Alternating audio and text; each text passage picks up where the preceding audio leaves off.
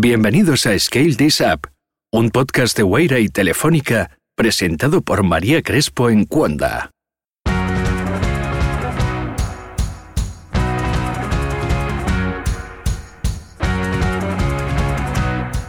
En este 2020 estamos viendo cómo la venta online, el e-commerce, está ayudando a todo tipo de empresas y sectores a salir adelante e incluso a llegar a nuevos mercados. ¿Y si te dijera que existe una herramienta creada en la pequeña provincia de Jujuy, al noroeste de Argentina, frontera con Bolivia, que está permitiendo a más de 4.000 empresas de América Latina hacer previsiones como las ventas de los próximos 12 meses con un 97% de precisión. Suena bien, ¿verdad? Gracias por escucharnos y hoy es un honor para nosotras contar en Scale This Up con Pamela Seurer. Ella es CTO y cofundadora de Nubimetrics, startup vinculada a Waira Ispam. Hola Pamela. Hola María, muchísimas gracias. Gracias por la convocatoria y gracias por esa hermosa presentación. Bueno, ya hemos dejado a todo el mundo con los dientes largos, pero vamos a empezar por el principio. ¿De dónde viene tu pasión por la tecnología? Hoy mi pasión por la tecnología nació de muy chiquitita. Creo que, yo tenía alrededor de nueve años. Recuerdo que, descubrí unas eh, revistas que tenía mi papá, eh, que él compraba, que eran unas revistas españolas casualmente, en la que habían fotos de computadoras, y, lenguaje de máquina, códigos fuentes que venían impresos, y yo las leía y, me maravillaba de la cantidad de cosas que se podían hacer con esas máquinas, con esas computadoras. Así que creo que con, a esa corta edad ya supe que algo iba a hacer con las computadoras en mi vida y que iban a ser muy importantes. No sabía qué, pero por lo menos me generó esa, esa sensación tan linda por dentro que después supe que es lo que uno siente cuando siente pasión por algo. Pero bueno, mi papá era un, hombre bastante chapado a la antigua y cuando vio mi interés por esas revistas, me dijo, definitivamente me prohibió leerlas porque me dijo que la tecnología era cosa de hombres y que una niña como yo no podía estar leyendo esas cosas. Pero lo bueno es que mi papá era un hombre que viajaba mucho, así que cada vez que viajaba yo volvía a agarrar las revistas y leía y fantaseaba con que tenía computadora. Y tal es así mis deseos de, de tener una que lo único que podía hacer era jugar con una máquina de escribir que había en mi casa. Y bueno, yo tocaba las teclas y fantaseaba de que en realidad estaba ejecutando programas. Así que creo que ahí nació mi pasión y no estabas tan lejos de, la realidad, ¿no? Porque también doy la casualidad de que se abrió una nueva carrera universitaria cerca de tu casa, que, pudiste acceder a esa formación vinculada a la computación, ¿verdad? Sí, totalmente. Fue, bueno, cuando estaba en la secundaria, eh, yo como para dar contexto en mi provincia, en Jujuy, como vos bien la presentaste, es una de las provincias más alejadas de la capital de la Argentina, de Buenos Aires, está más de 2.000 kilómetros y por ende todo es más escaso. Las universidades son escasas, las opciones son escasas y en su momento, cuando yo estaba en quinto año de, la secundaria o de la preparatoria, tenía que decidir qué carrera iba a seguir y si era por las opciones que estaban en Jujuy, nada, no podía estudiar ingeniería en computación, que era lo que yo quería, y yo había hecho mis planes de poder viajar a Buenos Aires o a otra de las grandes capitales del país para poder estudiar mi carrera. Pero de nuevo mi papá me dejó claro que la tecnología era cosa de hombres, me lo recordó nuevamente, y que según su concepción, una chica solamente deja su casa si se iba a casar. Pero bueno, eh, la verdad que ahí fui muy bendecida por dos motivos. Uno, porque tuve una mamá que me apoyó y me respaldó siempre. Y otro, bueno, esta universidad que arribaba a la provincia con una única carrera, que era ingeniería en computación, así que fue como la salvación para mí. Lo único, pero bueno, estando mi papá en contra de la idea de que estudie tecnología, en ese sentido mi mamá fue clave porque a escondidas me, me inscribió en esa universidad y de hecho yo empecé esa universidad sin que mi papá lo sepa durante los seis primeros meses del año hasta que yo cumpliera los 18 años de mayoría de edad y pudiese tomar mis propias decisiones. Y mi papá a su vez me inscribió en otra carrera para ser contadora pública, así que hice las dos carreras en forma simultánea, una escondidas. Y por fin, cuando cumplí los 18 años, bueno, tuve que confesarle la verdad a mi papá, pero ya era demasiado tarde para que me diga algo. Pero, pero sí, pude salir adelante y si bien quedarme en mi provincia, tuve la, la ventaja de poder estudiar la carrera de mis sueños. Y no solo estudiarla, sino no parar de estudiar y de formarte en temas que, bueno, ya veremos dónde te han llevado, pero se nota que te llenan de alegría y te llenan de pasión, como Big Data, inteligencia artificial, te fuiste formando, ¿cómo fue ese camino? Bueno, cuando terminé mi carrera, tenía una idea, o, o por lo menos fantaseaba con que podía ser algo grande y disruptivo a nivel tecnológico, no sabía muy bien qué, pero en esa época me reencuentro con, Andrés, que es actualmente mi esposo, y pero en ese momento que nos reencontramos en el 2010, bueno, él, había sido como mi amor imposible de la secundaria. Hasta que eh, dejó de serlo. Hasta que dejó de serlo.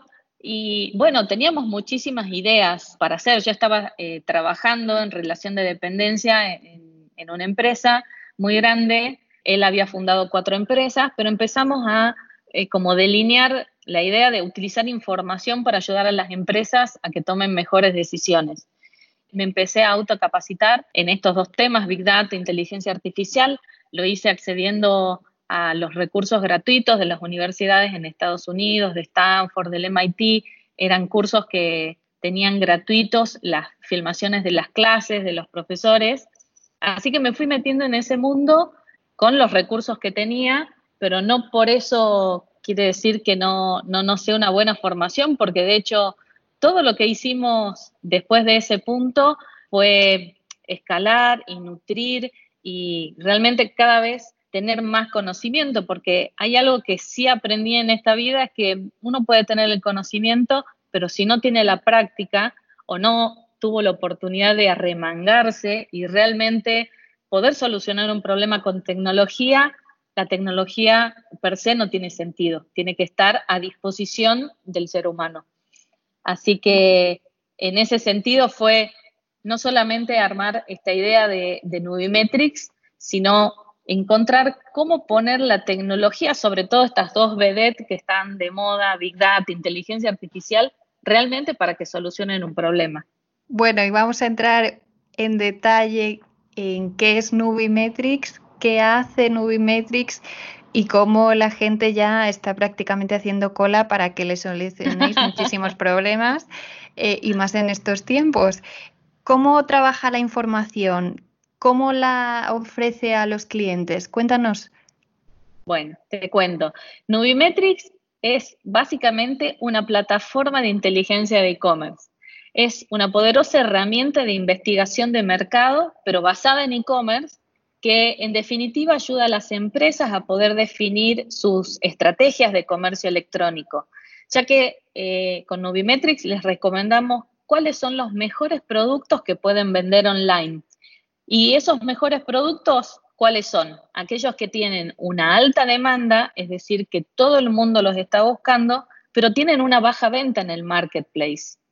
Eso es lo que nosotros en Nubimetrics llamamos nichos de oportunidad. Quiere decir que si yo, por ejemplo, eh, te tengo que dar una recomendación a vos, María, y decirte, mira, pone un negocio en tal lugar y vende este producto que vas a vender absolutamente todo y vas a tener éxito en ventas. Obviamente vos dirías, bueno, sí, dame, ya quiero. Y la verdad, bueno, eso es lo que tratamos de hacer. ¿Y cómo lo hacemos? es aplicamos Big Data, inteligencia artificial, a una cantidad enorme de información que se produce día a día en los marketplaces. Estamos hablando de que por día en Latinoamérica, por ejemplo, tenemos más de 500 millones de productos que se ofrecen en la venta online. Entonces, por medio de la tecnología, analizamos toda esa información y hacemos recomendaciones inteligentes automatizadas. También realizamos un forecasting, esa predicción de las ventas a 12 meses, detectamos patrones de comportamiento no solamente en la venta, sino también en la demanda y en la oferta de los productos. Y podemos estudiar la presencia de una marca en todo el e-commerce a nivel regional. Al día de hoy tenemos más de 4.000 clientes en 12 países de América Latina, Estados Unidos y Asia. Y entre esos clientes cabe destacar, por ejemplo, a Samsung, Disney, Nike, Luxótica, que son marcas que requieren de esta información para poder entender cuáles son sus canales de distribución y realmente cuáles son los productos que tienen que vender en el comercio electrónico. En Nubimetrics eh, contamos con información de las principales plataformas de e-commerce de América Latina y está disponible en cuatro idiomas, en español, en inglés, en portugués y en chino. ¿Y por qué en cuatro idiomas? Porque estamos convencidos que quienes quieran desarrollar sus negocios de e-commerce en América Latina con éxito, definitivamente tendrían que usar Nubimetrics. Ahora mismo tenéis un equipo de más de 40 personas, más o menos. Sí, somos un equipo de más de 40 personas. Estamos distribuidos, bueno, en Argentina estamos en tres provincias, obviamente estamos en Jujuy, estamos, tenemos una oficina grande en Buenos Aires y en otra provincia que se llama San Luis, que es una provincia muy chiquitita, y ahí está todo nuestro equipo de, de desarrollo de producto. Y abrimos mm, recientemente México y Brasil, así que somos interprovinciales, internacionales e interculturales, como nos gusta decir. De Jujuy al mundo. De Jujuy al mundo, definitivamente. Vamos a escuchar a alguien que ha estado a tu lado desde el comienzo. En una startup normalmente uno tiene muchos más fracasos y puntos bajos y decepciones que puntos positivos y, victorias. La verdad que son mucho menos las victorias y los, éxitos eh, que, los, que, los fracasos. Y a su vez, en, normalmente en las startups, para superar esos inconvenientes y para, para ser innovadores, tenés que estar aprendiendo y saliendo de la zona de confort. Tenés que estar metiéndote en lugares realmente tecnológicamente inexplorados muchas veces y en los cuales uno normalmente no tiene el conocimiento. En ese sentido, a, Pame yo la admiro y la disfruto todos los días porque para mí es la persona con la que, con la que tuve la suerte de compartir con mayor resiliencia, es decir, que ante las dificultades se pone más fuerte y ante las dificultades redobla esfuerzos y jamás baja los brazos. Y por el otro lado es la persona que a mi entender aprende más rápido y más eficientemente de todos los que conocí, de toda mi historia. A mí me pasa por arriba y me, me, supera en cada aspecto tanto de la resiliencia como del aprendizaje. Eh, la he visto aprender tecnologías tremendamente complejas en tiempo récord y con muchísima presión y con un nivel de estrés impresionante. Así que creo que sin, sin PAME nosotros no podríamos hacer nada y yo puntualmente eh, estaría bastante perdido en el mundo del, emprendimiento. Así que nada, sus superpoderes son la resiliencia y la capacidad de aprendizaje. ¡Wow! ¿A quién acabamos de escuchar? Qué emoción. Andrés. Andrés. Qué locura. Me emocioné, me emocioné. No, no, la verdad que es como él lo dice, más allá de que podamos tener un amor profundo entre los dos, es como, es como él dice, en, en el camino emprendedor hay más fracasos y cosas que te salen mal que las que te salen bien, pero cuando llegas a ese punto en el que lograste tu objetivo, o por lo menos el, primer objetivo, el, primer peldaño en la escalera, es como ya no hay vuelta atrás. Siempre el camino es hacia adelante y hacia arriba. Entonces, estás luchando, es como que todo el tiempo estás luchando, pero cuando por fin llegas a la meta, eh, es una satisfacción enorme que vale cualquier mal rato o cualquier sacrificio que hayas tenido que hacer. Y yo sobre todo tengo muchísima suerte porque tengo al lado un compañero increíble, Andrés, él, habla que yo soy resiliente, pero él es muchísimo más resiliente y tiene una visión del futuro que es increíble. Imagínate idear un negocio de la nada misma. Yo por ahí eh, no, tengo esa visión tan a largo plazo. Eh, creo que por mis mismas características que me gusta analizar la información y estar en el detalle, en el micro, él se complementa conmigo porque él tiene eh, la, foto macro y tiene la visión del más allá y tiene esa visión que realmente hace que un negocio sea escalable, sea exitoso. Así que creo que soy una bendecida de tener mejor el coequiper del mundo. Ahora mencionaba él no bajar los brazos. Tú hablas mucho también de la importancia de pedir ayuda, ¿verdad? Sí, sí, sí, sí. Sobre todo en momentos, mira, y, lo vamos a traer a la actualidad porque hacia atrás eh, hay muchísimas anécdotas, pero sobre todo en este momento que estamos viviendo con la pandemia, cuando inició todo, eh, de hecho, no inició de forma paulatina, fue de un día para el otro, nos pusieron en cuarentena, de un día para el otro, el mundo cambió totalmente y creo que todos los emprendedores nos vimos en la obligación de evolucionar nuestros modelos de negocio. Muchas veces es sencillo hacerlo o no requiere tanto esfuerzo, pero otras veces realmente hay muchos que nos sentimos como perdidos en un momento.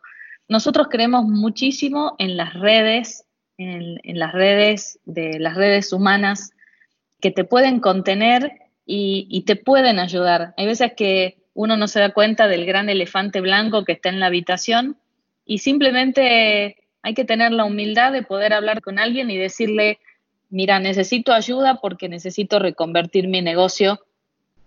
Y no te estoy hablando que alguien te da la fórmula mágica y te dice, mira, sé así y vas a ser exitoso, pero sí te dice aquellas cosas que quizás vos no estás viendo y te pueden ayudar a seguir adelante y a reconvertirte. Eso es vital, eso es lo que nosotros llamamos la, inteligencia colectiva y la co-creación. Creo que es una característica que tenemos que tener los emprendedores de, poder tener esa humildad, de buscar ayuda, pedir ayuda y levantar la mano, porque hoy nos ayudan a nosotros y mañana nosotros podemos ayudar a alguien. Y el tema de esa devolución de la ayuda tiene que ser una constante. Hablando de empatía, antes de dar un paso hacia adelante, vamos a recordar una parte de vuestro pasado, pero que habla mucho de desde dónde habéis construido este gran proyecto. Cuando empezamos a emprender, antes de fundar Nubimetrics, pero poquitos meses antes de fundar Nubimetrics, teníamos muy, muy poca plata, no, nos habíamos renunciado a nuestros trabajos y teníamos más deudas que, que plata. No teníamos la verdad que no teníamos mucho para comer y teníamos como seis perros y optamos por la opción de, comer lo más barato que existía en ese momento, que era polenta. Y nos pasamos, no sé, casi, no sé, ocho meses o un año, casi exclusivamente a, una dieta basada en, en polenta, eh, que cocinábamos para nosotros y cocinábamos para los perros que era la única forma de poder alimentarnos todos con un, mismo alimento. Y después de, no sé, seis meses, ocho meses de estar comiendo todos los días polenta, eh, un día en un ataque de sinceridad, Pame me confesó que una de las cosas que más odiaba en, el planeta de comida era la polenta. Así que básicamente comimos un año de la comida que, que más odiaba, pero jamás, se jamás, como era la única alternativa que teníamos para salir adelante, jamás se quejó, jamás hizo un comentario y, y, comía polenta porque era lo que podíamos comer y lo que podíamos darle de comer a nuestros perros que, que amamos. Así que no sé si es una, una anécdota triste o alegre, pero sí habla de la de, de, una, característica de PAME de, nunca quejarse y siempre seguir para adelante y ser práctica y, ponerle mucha pila a, todo lo que haga. No confesaste que no te gustaba la polenta. No, no lo confesé. Ay, qué locura. Por ahí yo creo que Andrés lo dice porque mm, hay veces que uno no, no es agradecido con, con, lo que tiene y siempre está mirando lo que le falta, cuando en realidad, a ver, un plato de comida nunca nos va a faltar, jamás. Y por ahí cuando uno tiene que tomar decisiones o eh, arriesgarse algo, la cabeza de uno es como que tu mente empieza a mostrarte monstruos o situaciones cuasi imposibles que se pueden dar. Y en realidad yo siempre, siempre cuando tengo que tomar una decisión importante pongo todo sobre la mesa y digo, bueno, de última, si nos sale mal, ¿qué es lo peor que nos puede pasar? y morir de hambre definitivamente no es una de esas. Así que sí, creo que mm, siempre hay algún sacrificio que podemos hacer en, pos de algo mucho más grande. Y de, nuestra experiencia, te, juro y te prometo de que las cosas buenas ocurren. Quizás no en el momento que queremos, pero sí pasan. Y sobre todo si, eh, si pensás que si haces algo con tanta pasión, tanto cariño y compromiso, ¿cómo puede ser que no te salga bien? Quizá no te salga de la forma que vos querías, pero definitivamente las cosas pasan, pero hay que trabajar. Sois un ejemplo de liderazgo, desde luego. Gracias, María. ¿Cómo te gustaría ver a los emprendedores en América Latina? Cada vez hay más ecosistema, pero ¿qué les dirías a aquellos que están dudando o que como tú están formándose desde lugares remotos, creyendo en que pueden aportar con su visión de la sociedad y de cómo la tecnología puede cambiar la sociedad? ¿Qué les dirías? Mira, vos dijiste la palabra clave, que crean que pueden que crean que pueden.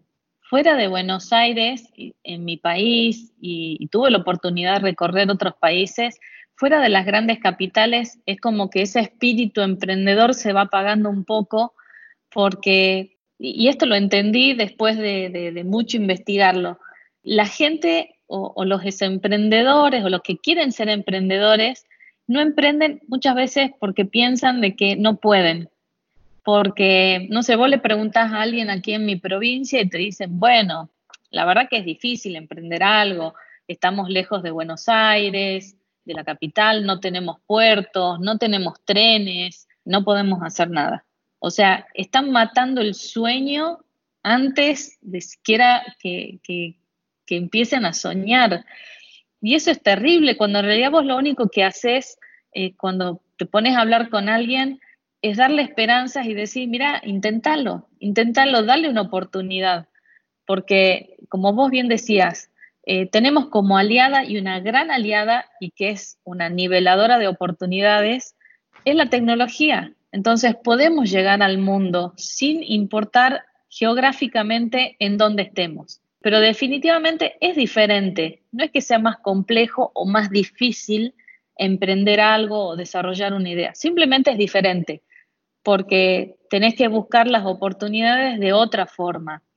Pero se puede, se puede. Realmente hemos visto nosotros jóvenes que solamente cambiándoles el contexto o desafiándolos a que pueden solucionar un problema con tecnología y por un momento creen que pueden hacerlo, los resultados son increíbles y así es como cambia la fisonomía de la cultura de un país. Pasó en Colombia, eh, en lugares como Medellín, que antes era el, reinado de los cárteles de droga y hoy es un polo cultural. Te pasó, pasó en México, pasó en Venezuela, pasa en mi país. En mi país tenemos un unicornio como Mercado Libre, que es el e-commerce más grande de América Latina, que cotiza en bolsa, vale tres veces lo que vale Twitter, y el emprendedor es argentino y nosotros todos lo tenemos como, como ese faro, como ese norte, es decir, alguien que se animó a pensar diferente. Entonces, hay muchos que dudan y vuelven a, y vuelvo a esto, dudan porque no, y si me sale mal, no, y si es muy difícil, o no me animo a preguntar. La verdad que creo que parte del proceso de emprender es tejer redes, sacarse de encima las, estas barreras mentales, porque muchas veces son barreras mentales, e intentarlo y buscarle la vuelta. Y haremos el plan A y después el plan B y el C y vamos a llegar al plan Z y vamos a seguir cambiando. Pero bueno, creo que es parte del proceso. No hay que caminar solo, pero definitivamente hay que ir siempre hacia adelante. Ese es mi mensaje hacia los emprendedores. Es como muchos te dicen, bueno, prefiero morir eh, de pie luchando y, no en, en, la trinchera agazapado sin hacer nada. Simplemente mi mensaje es que lo intenten. Lo intenten porque vale la pena y apoyándose siempre en otros. En vuestro caso también Guaira os ayudó a pivotar, ¿verdad? Sí, sí, totalmente. Guaira, Guaira fue muy importante para nosotros porque cuando nosotros iniciamos el proceso de, aceleración, llegamos con un modelo de negocio y con una forma del producto, con una forma de Nubimetrics, con un valor que entregaba, que tenía todo, eh, todo el potencial, pero no era realmente lo que la gente necesitaba. Y te, voy a, te lo voy a poner muy claro en un ejemplo. Dicho por nuestros clientes, eh, Nubimetrics en su primera versión era un tsunami de información. Es decir, tenían toda la información que necesitaban, pero no sabían qué hacer con ella. Porque nosotros habíamos interpretado en su momento de que si le dábamos más información, iban a poder tomar mejores decisiones. Y en realidad en todo este proceso con Guaira, ellos nos, ayudaron poniéndonos a expertos en usabilidad, expertos en el negocio de métricas y etcétera, que el cliente necesitaba información mucho más precisa, mucho más resumida y que sea bien accionable, porque no tenía tiempo el cliente de sentarse con un café a analizar datos durante horas sino que estaba en una carrera en el e-commerce, que es un ambiente cambiante todo el tiempo y necesitaba poca información, pero que le permitiera tomar buenas decisiones. Y, ese descubrimiento lo hicimos juntos, de la mano de Guaira, por un lado de producto y por el otro lado también sobre el modelo de negocios, cuál era la mejor forma de escalar, a dónde nos convenía, qué país permitía o nos convenía desembarcar primero. Realmente fue un, descubrimiento que hicimos de la mano, como también el proceso de buscar inversión, de generar estos vínculos y estas redes de confianza para poder acceder a financiamiento. Pero a mí lo que siempre me gusta rescatar de nuestro paso por Guaira, no solamente nos llevamos un Nubimetrics más evolucionado y un plan de negocios y un modelo de negocios mucho más sustentable, sino también el equipo humano que nos dio mucho más que solo recomendaciones de negocio, sino que también hubo calidez humana, hubo compromiso, hubo una amistad verdadera. Y la verdad que eh, después de tantos años siempre los recordamos con mucho cariño, en especial a Andrés Saborido, que bueno, partió a, España hace mucho tiempo y nos encontramos en las redes sociales y bueno, algún día nos gustaría volver a, a compartir un asado o al menos un café o una cerveza con él, porque es una excelente persona. Puede que no esté tan lejos. Hola Pamela, imposible olvidarme del momento en que te conocimos a vos, Andrés, e invertimos en Nubimetrics junto con Mercado Libre. Pero mucho más difícil de olvidar es todo el impulso que le dieron ustedes con el ejemplo al noroeste argentino, porque creo que a partir de este caso y algún otro caso como USound que invertimos para esas fechas, el noroeste argentino creció muchísimo más en ecosistema emprendedor y eso es gracias al ejemplo que ustedes han sabido darle siempre a los chicos y a las chicas, vos especialmente, de esa zona del país, de todo el país y de toda Latinoamérica. Te mando un beso enorme. Qué lindo mensaje, qué lindo mensaje. Me toca el alma, María, me toca el alma. Extrañamos un montón a Andrés, la verdad que un excelente mentor y amigo. La verdad que me da mucha alegría escucharlo y sí, la verdad que ellos hicieron, y sobre todo Andrés hizo una, una apuesta muy fuerte porque era la primera vez que Guaira invertía en, en empresas de esta zona del país eh, invertía en, promesas. Y yo me acuerdo que eh, la, primera vez, cuando tuvimos la charla con él, dijo, chicos, yo creí en ustedes, tengo que demostrar que no me equivoqué, así que no me fallen. Ese fue el primer día y el último día en Guaira nos dijo, realmente no me equivoqué y superaron ampliamente mis, expectativas. Y de ahí creo que se abrió un capítulo nuevo para, para el interior del país, porque con nosotros, digamos, como que se validó el concepto de que realmente el talento está distribuido y hicieron bien en invertir en nosotros. Y la verdad que le estoy sumamente agradecida por, por la oportunidad que nos dieron. Totalmente. Para terminar, me gustaría preguntarte cuáles son vuestros planes de aquí a, no sé, seis meses, un año, un año y medio, estáis en plena expansión. ¿Cómo visualizas la empresa, el proyecto? ¿Qué sueños tenéis? Mira, nuestro sueño, y, te voy a hablar desde dos puntos. Hay uno que tiene que ver obviamente con el negocio.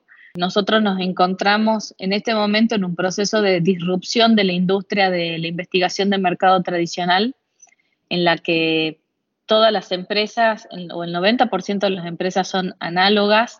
Nosotros no solamente tenemos ADN digital, sino que nuestro negocio es digital y creemos que el e-commerce es, digamos, es el next step en, en este tipo de industria, porque todas las empresas que venden en lo que nosotros decimos el mundo offline, también venden en el online y cada vez el online va teniendo más fuerza y más relevancia y nosotros creemos que hoy somos un referente, pero queremos realmente tener presencia y, poder tener una visión 360 grados del, comercio electrónico y estamos en ese camino. Y hoy lo que son estos 4.000 clientes, eh, la mayoría en, Latinoamérica, creo que estamos en el camino correcto eh, y por eso te decía que tenemos Nubimetrics en China, porque tenemos, empezamos a abrir el mercado chino, que es muy interesante, y, sabemos que Asia es grande. Todavía no, no, tenemos clientes europeos, pero los queremos tener. Entonces creo que estamos en la industria correcta, con la tecnología correcta y en el timing correcto.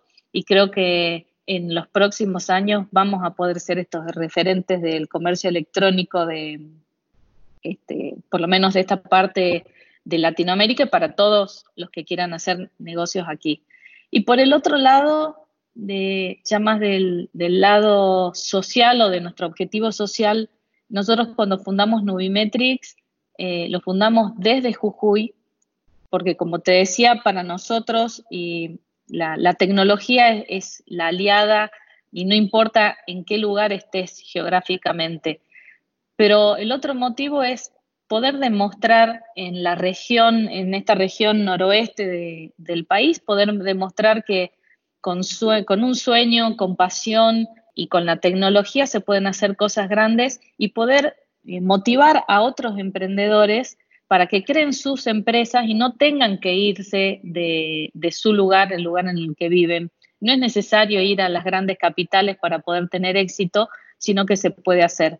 Y al principio ese era el, sueño y después nos fuimos dando cuenta cuando abrimos la, oficina en México y en Brasil de que eso mismo sucede en, todos los ámbitos, en todos los lugares que están alejados de las capitales. Creo que se necesita ese mensaje de esperanza y, ese impacto en las comunidades con ese modelo de rol o por lo menos con el ejemplo de que se pueden hacer cosas importantes, se puede impactar en el mundo desde el lugar en el que nacimos. Ese lugar en el que nacimos no debería ser un limitante, sino que debería ser un potenciador de sueños. Así que bueno, espero que nosotros podamos tener muchísimos empleados y sigamos impactando a nuestra comunidad y demostrando que se puede. Ese básicamente es el mensaje. Pues muchísimas gracias Pamela, ha sido un honor contar contigo en Scale This Up y nos veremos alguna vez en persona. De momento hemos aprovechado el poder de la red. Sí, muchísimas gracias María. La verdad que gracias, gracias por, por hacerme viajar por, por los recuerdos y, conectarme con, con, este, con los sueños, con la pasión y, bueno, con lo que uno espera hacia adelante, que sobre todo en estos tiempos uno está muy metido en, en cómo hacer que las cosas pasen ahora y quizá por ahí se olvida por un pequeño momento de eso que lo mueve internamente. Así que muchísimas gracias. A ti y hasta la próxima. Hasta la próxima.